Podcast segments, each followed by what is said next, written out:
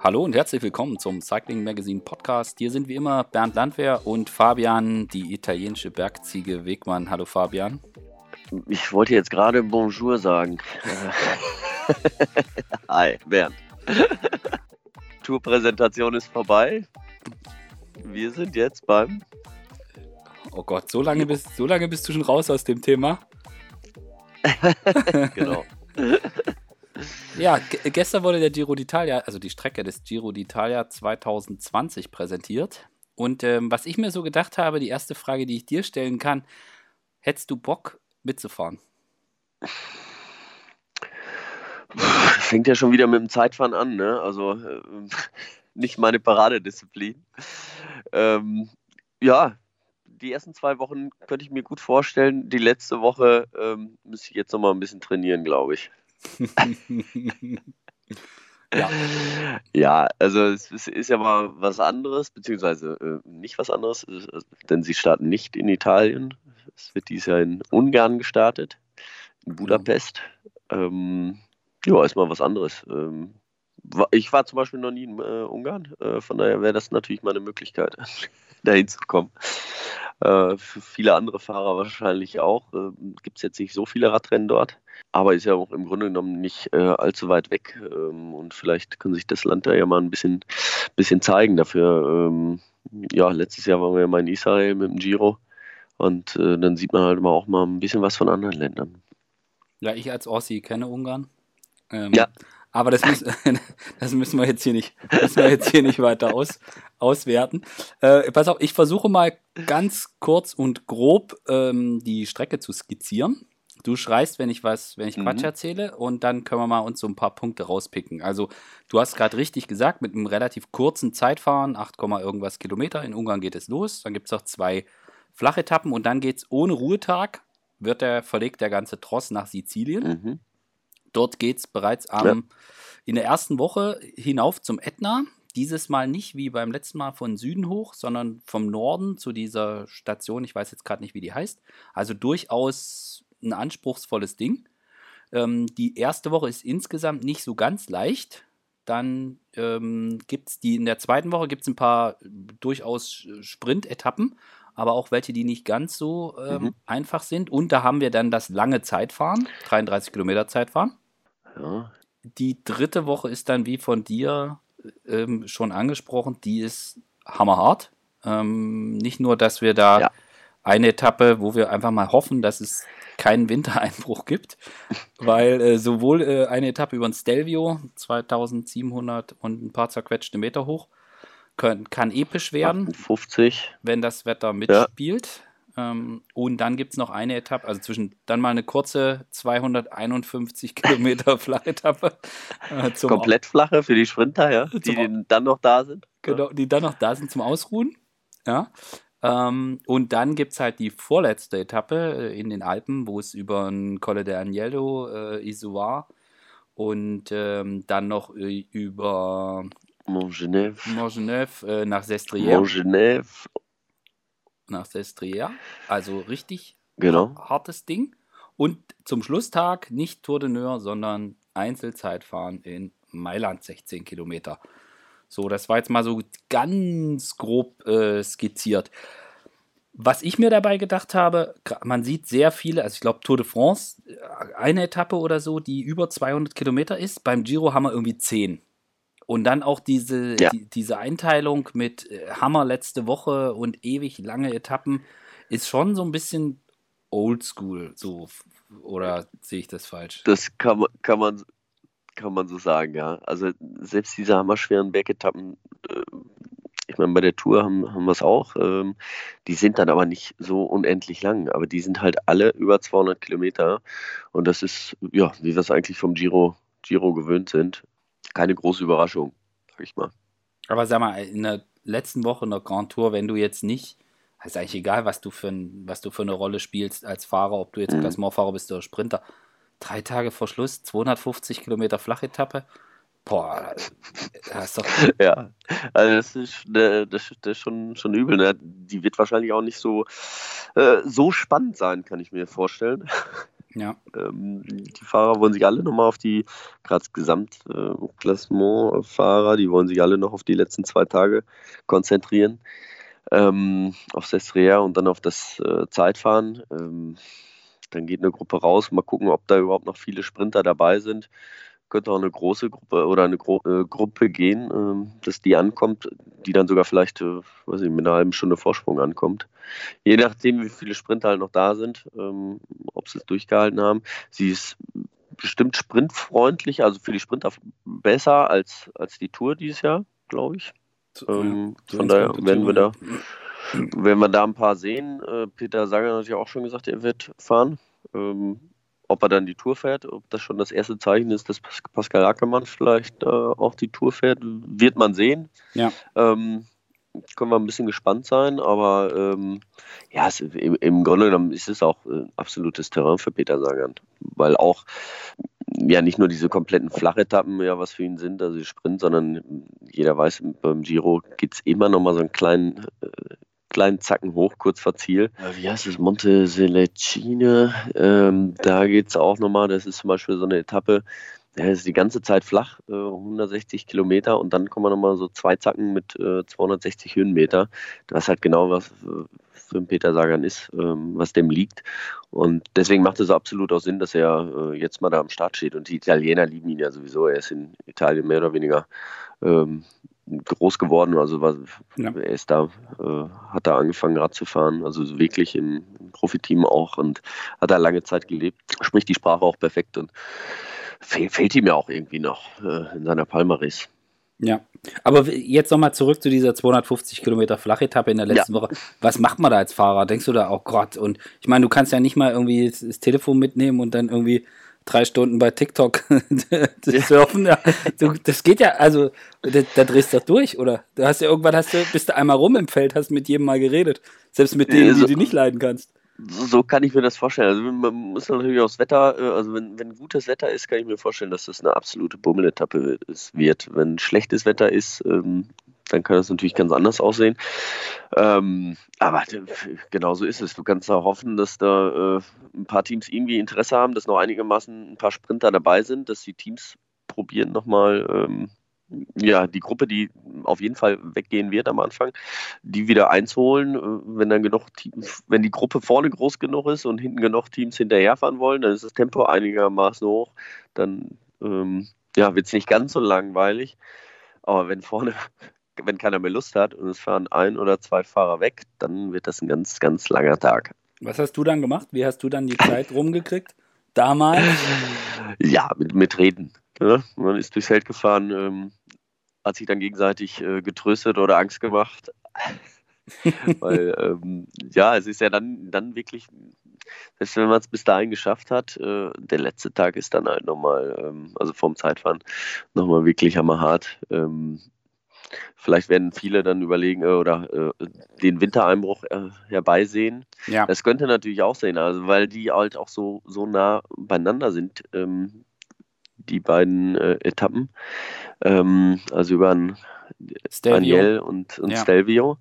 Ähm, ja, wenn es da einmal anfängt zu schneien, dann liegt ja auch gerne mal zwei Tage der Schnee. Dann kann es natürlich sein, dass da die zwei Berge rausgenommen werden müssen und dann wird das natürlich alles wieder ganz anders. Dann kann sich das, das ganze Rennen auch wieder in eine andere Richtung entwickeln.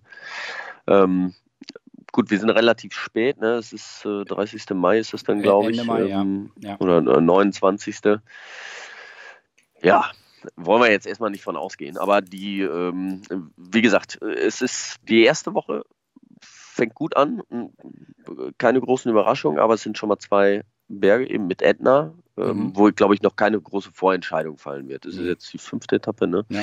Ähm, ich glaube, da werden sie sich alle noch so ein bisschen, äh, ja, ähm, also die Favoriten werden sich an, angucken und da wird keiner schon so richtig ähm, zeigen, was er drauf hat. Da werden sie sich eine zu, einige zurückhalten und äh, da wird es, glaube ich, auch jemand, ja, also keiner, der dem Gesamten hinterher vorne sein wird, wird da, glaube ich, groß attackieren. Werden wir sehen, aber glaube ich mhm. einfach nicht. Mhm. Also ganz flach geht es nach dem Ätna dann die Tage auch nicht weiter. Also klar, es gibt dann noch eine, eine flache Etappe, die achte, aber es ist schon so ein bisschen italienisch. Also gerade auch die zehnte Etappe ähm, ist das Finale durchaus, durchaus anspruchsvoll. Und dann das Ding nach Cesenatico, was du vorhin schon angesprochen hattest, das ist natürlich auch hoch und runter, über 200 Kilometer, auch nicht ohne.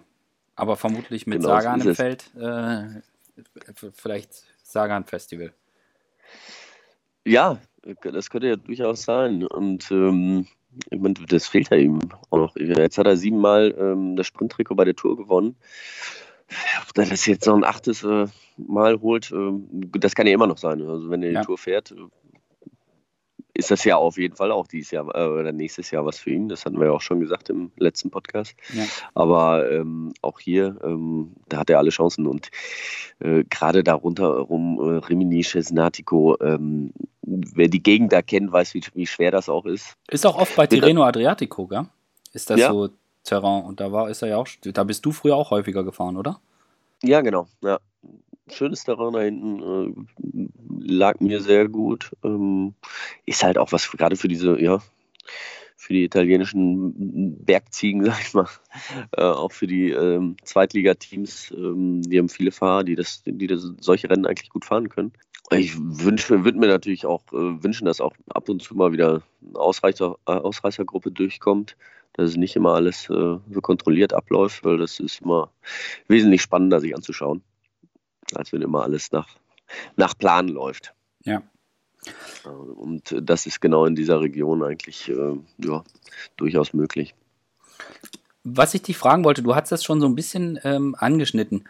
Siehst du das als ein sehr großes Risiko an, diese letzte Woche so zu gestalten, jetzt gerade bei dem Thema Schnee? Also wir hatten das ja in der Vergangenheit, dass es da, dass es da Probleme gab. Mhm.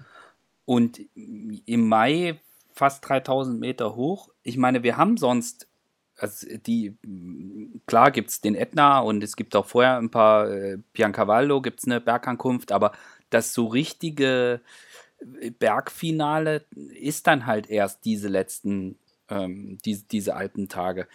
Siehst du, ja. glaubst du, dass das vielleicht ein zu großes Risiko ist, was die Veranstalter da gehen, das so zu machen? Weil, nehmen wenn da Wintereinbruch ist, was ja was es ja schon gab, dann, mhm, äh, dann, ja. dann, stehen die plötzlich ohne Berge da. Also jetzt überspitzt formuliert. Ja, überspitzt. Ich, ich glaube, es gibt durchaus, äh, die werden sich Gedanken gemacht haben, ähm, wie man vielleicht den einen oder anderen Berg noch umfahren kann. Klar ist das ein Risiko, aber sie müssen natürlich auch gucken, ähm, die ersten haben sich ja schon mal ein bisschen pikiert über die, äh, die Transfers, wobei ich das jetzt nicht so dramatisch sehe dieses Jahr. Es ist eigentlich, äh, geht es relativ man hat, sie haben halt dieses Jahr wirklich komplett Italien drauf. Also mhm. es geht, obwohl in Ungarn gestartet wird, ist ja, äh, ja, geht's vom, vom Stiefel ähm, oder ja, äh, noch weiter von vorne geht es ja äh, einmal komplett durch und äh, die, die Etappen ja, fügen sich eigentlich nahtlos aneinander an. Und dann hat man natürlich auch wenig Chance, wenn man dann oben so viele Etappen gibt es dann halt nicht mehr, die man in den Alpen äh, dann fahren kann. Mhm. Und dann muss man sie halt dann zum Schluss auch nehmen. Ähm, aber klar, wenn Wintereinbruch kommt ähm, und zwei Tage da Schnee liegt, dann kann man die zwei Tage da ganz schwierig fahren, beziehungsweise muss dann so ein bisschen umdisponieren wo sie, glaube ich, aber sich schon drauf vorbereitet haben. haben. Also ja. ähm, es gibt immer so einen Plan B bei sowas und das muss nicht unbedingt einfacher dann sein. Ja, ja. Ähm, wo du gerade Transfers angesprochen hast, das Thema mit Ungarn und dann nach Sizilien ohne Ruhetag. Glaubst du, dass das mhm. ein größeres, äh, größeres Thema sein wird?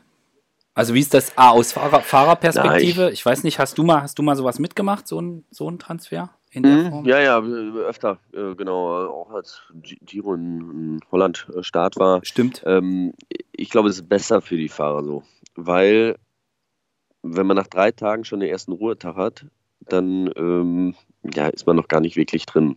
Und äh, wenn, dann, wenn man dann nur zwei Ruhetage hat, wenn nicht früher gestartet wird, dann äh, ist dieser, der Abstand bis zum zweiten Ruhetag extrem lang.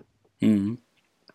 Und das hat man hier dann natürlich nicht. Ja, da hat man nach der ersten Woche seinen Ruhetag und ähm, wenn es gut organisiert ist, und das ist es äh, mit den Flügen, ähm, dann geht man ins Ziel, duscht sich schnell, wird direkt zum Flughafen gebracht, dann kommen alle äh, ganze Peloton in ein oder zwei Flieger.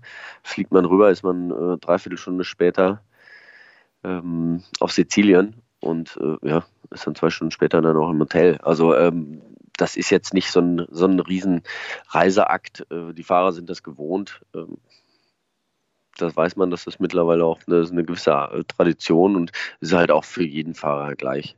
Aber ähm, also ich fand es damals nicht schön, wenn nach drei Tagen der erste, äh, nach drei gefahrenen Tagen der erste Ruhetag kam, weil es dann einfach zum zweiten die Distanz einfach viel zu lang war und man ist noch gar nicht so richtig drin.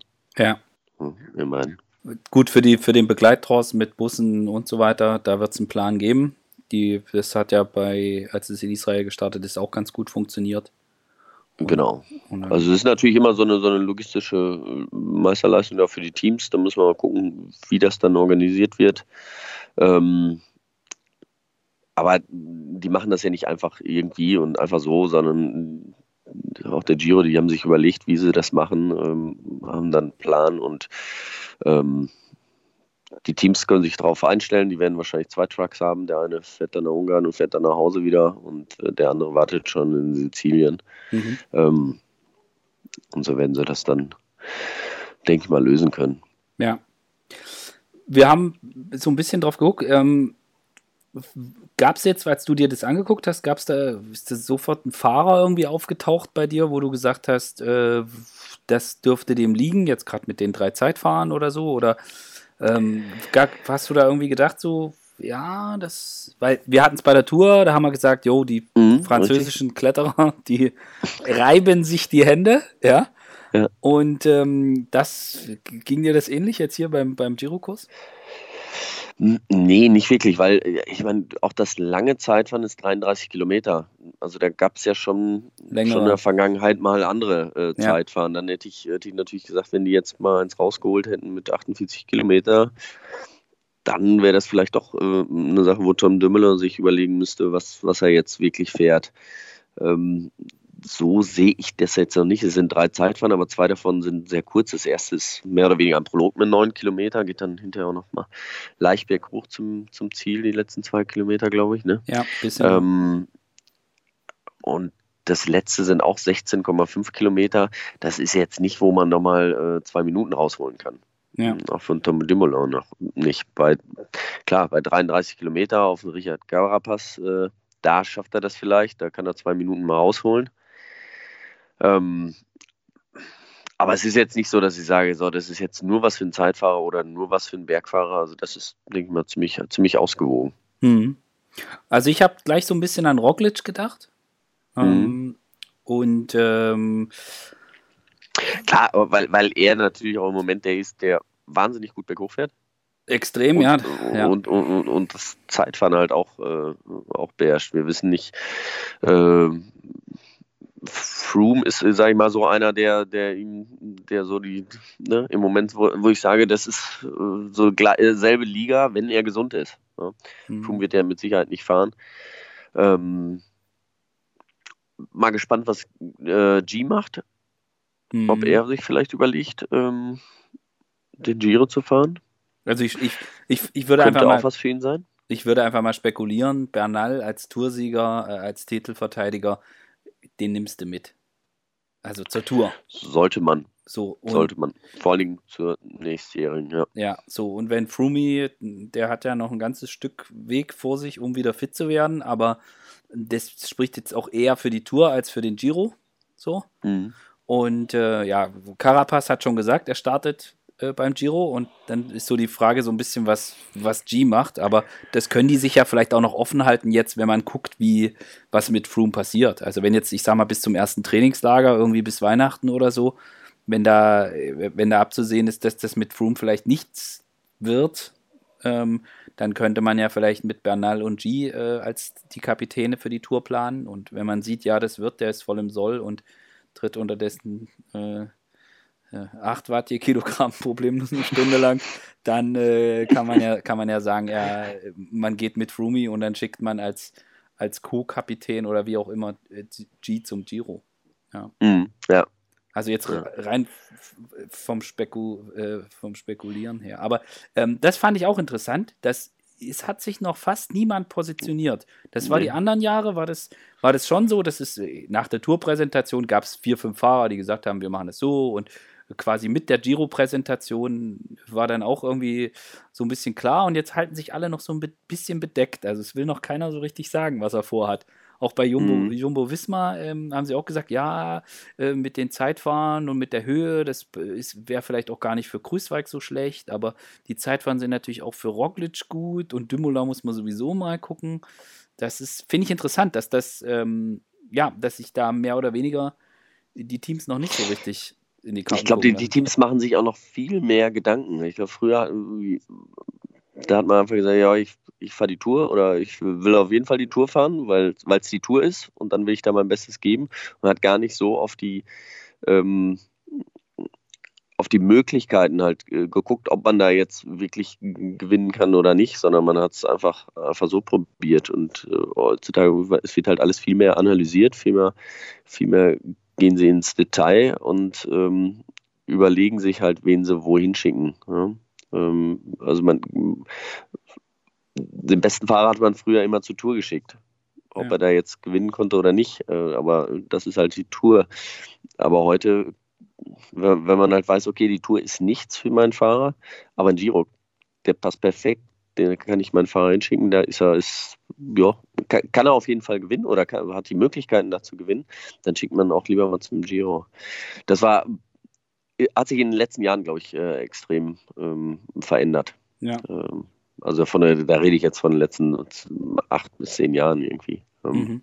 Nicht in den letzten zwei Jahren, aber äh, ja, und deswegen, weil es auch nicht so klar ist, auch dieses Jahr, ähm, ja, halten sie sich noch alle bedeckt.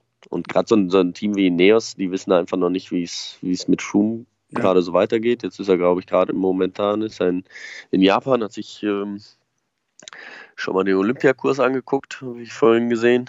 Ja, ähm, das kommt ja auch noch dazu. Das wollte ich auch noch sagen, dass wir nächstes ja. Jahr das Thema mit Olympia haben. Schwere Strecke, also auch die GC-Fahrer sind da die Jungs und die da möglicherweise um, um, um Olympiasieg und Medaillen fahren können. Äh, und dann ist das relativ kurz nach der Tour. Das ist, spielt dann sicher bei den Planungen auch eine Rolle. Ja. Genau, ja. Also das ist äh, dann gerade für nächstes Jahr nochmal ähm, noch ein Stück schwieriger.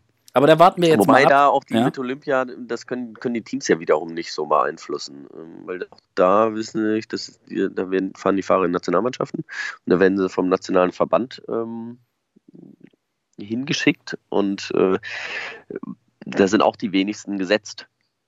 Also Peter Sagan wird mit Sicherheit ja. Zeitfahren, ja, wenn er will.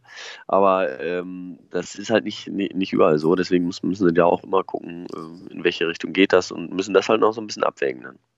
Also ich würde vorschlagen, ich würde vorschlagen, wir warten jetzt mal noch zwei, drei Wochen ab, bis sich die ersten positionieren und das ein bisschen klarer ist.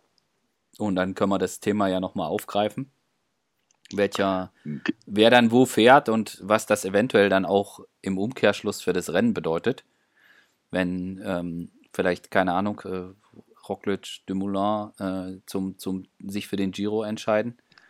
Ja. Und äh, wenn vielleicht, keine Ahnung, äh, Bernal sagt, er, nö, er will auch zum Giro, er will alles gewinnen nächstes Jahr. Das können wir, das können wir ja dann nochmal in einem, in, einem, in einem anderen Podcast, können wir das ja dann nochmal aufgreifen. Ja. ja, genau. Also es gibt im Grunde genommen zwei Teams, die, die ein Luxusproblem haben, die, die äh, alle äh, ja, im Grunde genommen drei bis vier Fahrer haben, die im Grunde genommen Tour und, und, äh, und Giro ganz weit vorne fahren können. Das ist halt Ineos und äh, Jumbo Visma dies Jahr, äh, im nächsten Jahr. Und ähm, ich glaube, die müssen sich auch, die warten einfach, die gucken, wer, also die, die beiden äh, Teams, die schauen einfach, welcher, welchen Fahrer schicken die denn. Da will keiner zuerst zucken. Deswegen mhm. warten sie, glaube ich, auch noch so ein bisschen. Weil, ähm, ja, vorher war es immer Ineos oder Sky, ehemals Sky, ähm, wo sie sich, wo es immer ganz klar war, die haben einfach den Ton bestimmt. Aber jetzt, wo Tom Dumoulin zu Jumbo Visma gegangen ist, haben sie eine wahnsinnig starke Mannschaft und sind ähm, ist jetzt so die erste Mannschaft seit Jahren, äh, die mal auf Augenhöhe mit ähm, Ineos ist. Ja. Wo ich auch gespannt bin, wo du das gerade sagst, ähm, ist Mitchelton Scott. Also jetzt, wo Esteban mhm. Chavez wieder zurückkommt, so scheint es zumindest, äh, zu alter Stärke findet, hat äh, beide Yates und, Und Chavez, für die, das bin ich auch mal gespannt, was die für eine Entscheidung treffen. Also wen sie für was äh, wohin schicken. Die stehen ja. ja. müssen sich auch überlegen, was sie da machen. Ja, da bin ich auch mal gespannt. Das auf jeden Fall. Da ist jetzt halt, das hat ja letztes Jahr nicht so ganz geklappt mit dem Gesamten. Da mussten wir halt immer ein bisschen schauen. Ja. Ähm, also jetzt gerade Tour und Vuelta lief nicht, nicht ganz nach den vor. Na, Giro auch nicht. Stellung. Ja, ja. Ähm, und Giro auch nicht wirklich. Ähm, dafür haben sie jede Menge Tour-Etappen gewonnen, also es war für die sehr in Ordnung. Ähm, aber genau, ähm, das wird jetzt auch mal spannend noch ähm, zu beobachten sein, wer wo hingeschickt wird. Also die, wie gesagt, die, die Strecke ist jetzt keine riesen, riesen Überraschung. Ähm, lang, ja. wie immer. Schwer ist sie auch, ist jetzt nicht extrem schwer. Also jeder zweimal wirklich auf 2700 Meter hoch, das, das ist schon ganz beachtlich. Ähm, die schwerste Etappe wird die 18. meines Erachtens sein, wo es über das Stifter Joch geht, weil da geht es gleich mal ähm, von Kilometer Null auf los und ähm, gleich mal mit, mit ähm, ja, was sind das, 800 Höhenmeter ja. von Null auf hoch. Ähm, und dann am 18. Tag, das ist dann, wenn du dann Knickfuß hast, äh, ja, bist du raus, da kannst du nicht mehr ganz so viel, viel gut machen. Deswegen ist es im Grunde relativ klassisch aufgebaut und äh, jetzt liegt es erstmal an den Teams zu entscheiden, welche Fahrer oder auch an den Fahrern, ob sie jetzt lieber die Vuelta fahren, äh, die, den Giro fahren oder die, die Tour. Und dann ähm, ja, bin mal gespannt, wie sie sich da entscheiden und äh, dann können wir darüber weiter spekulieren. Ja. Glaubst du, dass, dass sich mehr Sprinter in diesem Jahr, weil die Tour bietet wenig Sprintchancen, muss man ganz klar so sagen. Ähm, glaubst du, dass sich vielleicht mehr Sprinter dazu entscheiden werden, zum Giro zu fahren? Und dann glaube ich schon. Und ja. dann nach der, ich meine, die letzte Woche kann man ja entspannt weglassen als Sprinter. Genau. Also man, sie haben ja halt nochmal eine eingebaut, äh, die, diese ja, 250 die, äh, ja, 19. Da, Etappe, die mit 250 Ja, aber da kommt flach. eine Gruppe durch. Aber darauf die zu hält hoffen, auch, die hält auch keiner genau, zusammen. Die ja. hält keiner zusammen. Also, also, da kommt der Sprint am Ende in eine 25-Mann-Gruppe und dann wird da wild attackiert auf den letzten 30 Kilometern. Wahrscheinlich 18 Mal greift Luis Leon Sanchez an und versucht alleine wegzufahren. Und, aber da, da glaube ich auch nicht so an Sprint. Also ich könnte mir wirklich echt vorstellen, dass da dass wir mehr Sprinter sehen beim Giro als, als sonst. Und ähm, ja, und ich finde es auch ehrlich gesagt total in Ordnung, wenn dann, also gibt es ja jedes Jahr die Diskussion, oh Gott, und der Sprinter, da muss man dann durchfahren, das Ding und so. Aber äh, ich bin so, mich interessiert dann, also man müsste das jetzt wirklich mal mit dieser Punktewertung auch durchrechnen, ob man äh, beim Giro als Sprinter eine Chance hätte, also jetzt als echter Sprinter eine Chance hätte, das äh, Ciclamino zu holen, so wie das äh, Pascal Ackermann in diesem Jahr geschafft hat. Mhm. Ähm, wenn Sagan dabei ist, wird es vielleicht sowieso schwer. Ähm, so und ähm, ich, ich finde das, ich, ich jetzt persönlich finde das auch total in Ordnung, wenn die Sprinter da mitmachen und dann irgendwie die letzte Woche weglassen und sagen, nö, ich äh, will vielleicht auch noch zur Tour oder habe noch andere, andere Pläne vor. Aber du siehst schon so, dass es sein kann, dass da mehr, sag jetzt mal, Top-Sprinter kommen. Ja, auf jeden Fall, weil der auf den ersten Blick haben wir einfach äh, ja, sechs Etappen, wo die Sprinter zum Zuge kommen können. Ähm, was hatten wir bei der Tour gesagt, da waren es äh, gefühlt nur zwei. ja, genau, ja. ähm, also äh, das macht auf den ersten Blick äh, auf, auf, jeden Fall Sinn. Ähm, und nicht gerade, gerade wenn man als Sprinter sagt, so, ja, man fährt jetzt halt ein Giro und dann guckt man, wie es halt läuft, dann hat man auf jeden Fall schon mal ähm, fünf flache Etappen bis zum zweiten Ruhetag. Also bis, ne, dann fährt man 14 Tage oder 12 äh, Tage Rennen und dann kann man auch alles andere noch fahren. Da kann man auch danach noch die Tour fahren. Das ist jetzt nicht so dann ähm, dass man sich in den 14 Tagen so platt gefahren hat, dass man dann nicht mehr die Tour fahren kann, sondern dann hat man ja, wenn man dann rausgehen würde, noch mal ein bisschen Zeit, sich vorzubereiten. Und ähm, kann halt durchaus sein, dass man das wesentlich mehr Sprinter dieses Jahr beides fahren. Kommt natürlich immer auf, den, auf die Konstellation an. Ja, also man darf jetzt auch nicht vergessen, dass es in diesem Jahr schon so war, dass wir mehr Sprinter hatten als, ich sag jetzt mal, in den vergangenen Jahren. Also dieses Jahr waren mhm. auch schon Caleb Ewan, Gaviria war da, Viviani, äh, Ackermann, Demar. Also es war jetzt schon dieses Jahr war jetzt waren schon relativ viele Sprinter da. Aber vielleicht ist das vielleicht ist das auch gewollt vom, von der Giro-Organisation, dass man halt eben sagt, ja, die sollen alle zu uns kommen. Und äh, die letzte Woche ist auch nicht schlimm, wenn sie nicht da sind. Ja. Ja. ja. ja. Finde find ich, auf jeden Fall, find ich auf jeden Fall gut. Äh, so, sich jetzt so einen großen Aufreger äh, irgendwie gab es jetzt bei der Giro-Strecke gar nicht? Oder ist dir irgendwas zu Ohren gekommen, wo irgendjemand gesagt hat, äh, das geht gar nicht? Oder, äh nee, also, also ne, die, die letzte Woche ist halt knüppelhart, aber das ist bei der Tour auch. Das war es auch beim Giro schon immer. Ähm, ja, zweimal auf 2,7 hoch in der letzten Woche. Das ist schon das ist sehr ordentlich, aber es ist jetzt auch, nee, ja, nicht, dass man sagt, äh, das hat es noch nie gegeben. Sie haben keine Schotterpassagen reingenommen, also sie haben jetzt nichts ganz Extremes reingenommen. Und wie gesagt, äh, außer dass jede Etappe zwar über 200 Kilometer ist. Ja. Aber da hat sich ja auch nichts geändert. Ja. Also wir können gespannt sein. Ich finde die, find die Strecke eigentlich ganz gut. Mich stört das auch mit diesen Zeitfahren zum Schluss nicht. Ich glaube, als Fahrer ist glaube ich ganz nett, wenn man irgendwie Tour de Null hat. Aber äh, jetzt so zum Zugucken finde ich es gar nicht, finde ich es gar nicht schlimm. Auch wenn nee, ich, auch also, wenn, zu, zu, zuschauen ist es, ist es ja äh, ist großartig. Vor allem, also wenn, wenn, vor allem, wenn es nochmal eng ist. Ähm, natürlich, wenn, wenn da jetzt die Abstände relativ groß sind, dann kann es auch recht langweilig sein. Ähm, dann geht es wirklich nur um Etappensieg. Aber ähm, wenn die ganzen Favoriten alle anderthalb Minuten auseinander sind, wird sich da nichts mehr tun. Ähm, aber das hatten wir auch schon mal beim Giro, dass es äh, dann hinterher um 16 Sekunden ging. Und ähm, dann ist das natürlich nochmal extrem spannend und dann, dann ist es besser als in Tunnel. Ja. Und wir hatten das schon mehrfach. Also wir hatten das damals hier äh, Ryder Hesjedal, erinnere ich mich noch, am genau. letzten Tag. Und, äh, das meinte ich mit 6, 16 Sekunden. Genau. Oder waren es 14? Und äh, bei Dümula weiß ich gar nicht, wie viel es dann am Ende waren gegen Quintana. Ich glaube, das waren mehr, aber es, er hat auf jeden Fall am letzten Tag ähm, am letzten Tag dann auch noch das Trikot geholt. Ja, 2017 ja, war das, genau. Wo dann, wo die irgendwie auf die Schlussetappe alle mit, mit einer Minute irgendwie Abstand gegangen sind. Das war schon, ja. das war schon richtig. Ja, von, von, von daher ist, ist, es ja auch schön. Also wenn, wenn am letzten Tag dann nochmal ähm, sich das komplette, oder nicht das komplette Blatt wendet, aber äh, nochmal das Trikot, ist natürlich für denjenigen, der es inne hat, äh, nicht so schön, aber es ist wie gesagt, ist ja halt Radrennen und es muss ja auch nicht immer ähm, die letzte Etappe locker gefahren werden. Und äh, kann auch spannend sein bis zum Schluss. Ja. Ja, dann halten wir fest. Äh, anders. Also du, bei der Tour, die ja irgendwie so oh, krass für, für Bergfahrer und äh, dann das einzige Zeitfahren zum Planche de Belleville ist, ist jetzt der Giro-Parcours eher klassisch. Klassisch Giro, kann man, glaube ich, sagen. Ja. Und ich finde aber trotzdem ausgewogen in der Hoffnung, dass wir wirklich die Etappen ähm, Ende Mai in den Alpen wirklich fahren können, weil dann, glaube ich, kann das auch echt ein Spektakel werden und dann beginnt quasi mit der Schlusswoche nochmal ein neues Radrennen. So ist es. Genau so ist es. Ja.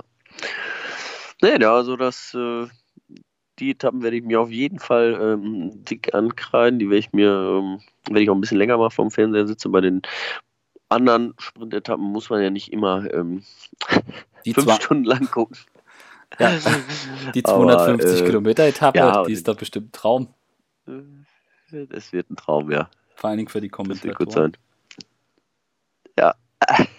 doi, doi, doi. ja. Ja, aber bis dahin äh, wird ja viel passieren und äh, auch so eine flache Etappe, da kann man natürlich auch mal die Tage davor ein bisschen Revue passieren lassen und äh, gibt es ja immer viel zu erzählen.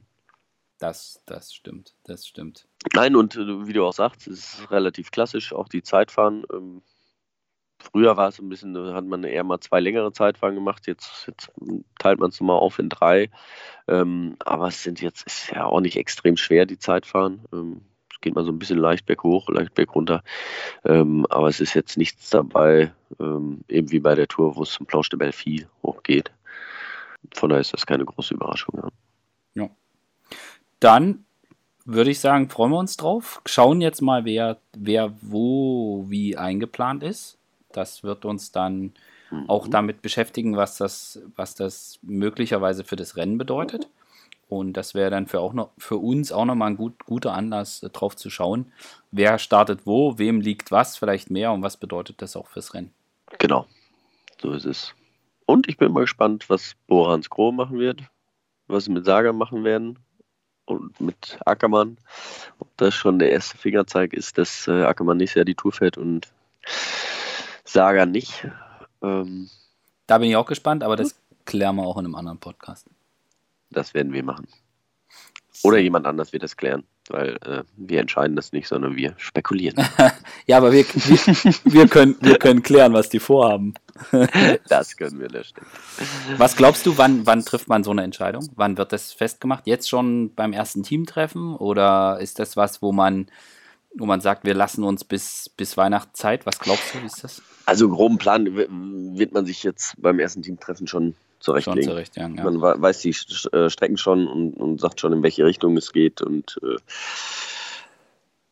lässt sich natürlich noch einiges offen, weil man muss weg. einfach jetzt nochmal abwarten. Ja. Und es ist, ist noch lange hin, da kann noch so viel passieren. Ähm, aber einen groben Plan wird man schon mal machen. Ja. Gut, dann machen wir jetzt einen groben Plan für die Offseason.